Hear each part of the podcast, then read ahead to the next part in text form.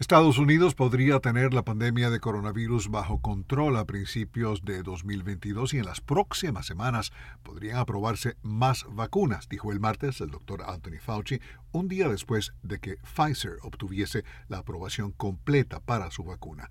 El principal experto en enfermedades infecciosas del país dijo en entrevistas de televisión que la aprobación total de la Administración de Alimentos y Medicamentos para la vacuna de Pfizer allana el camino para que más personas se vacunen y que próximamente podrían aprobarse las vacunas de Moderna y Johnson Johnson para niños pequeños posiblemente este otoño.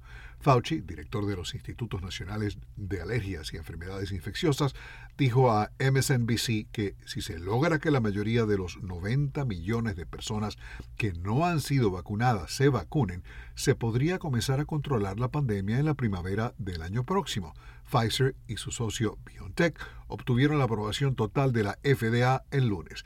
Funcionarios de salud esperan que la aprobación estimule a más gobiernos estatales y locales en Estados Unidos, así como a empleadores privados y otras entidades, a exigir que el público se vacune. Alejandro Escalona, Voz de América, Washington.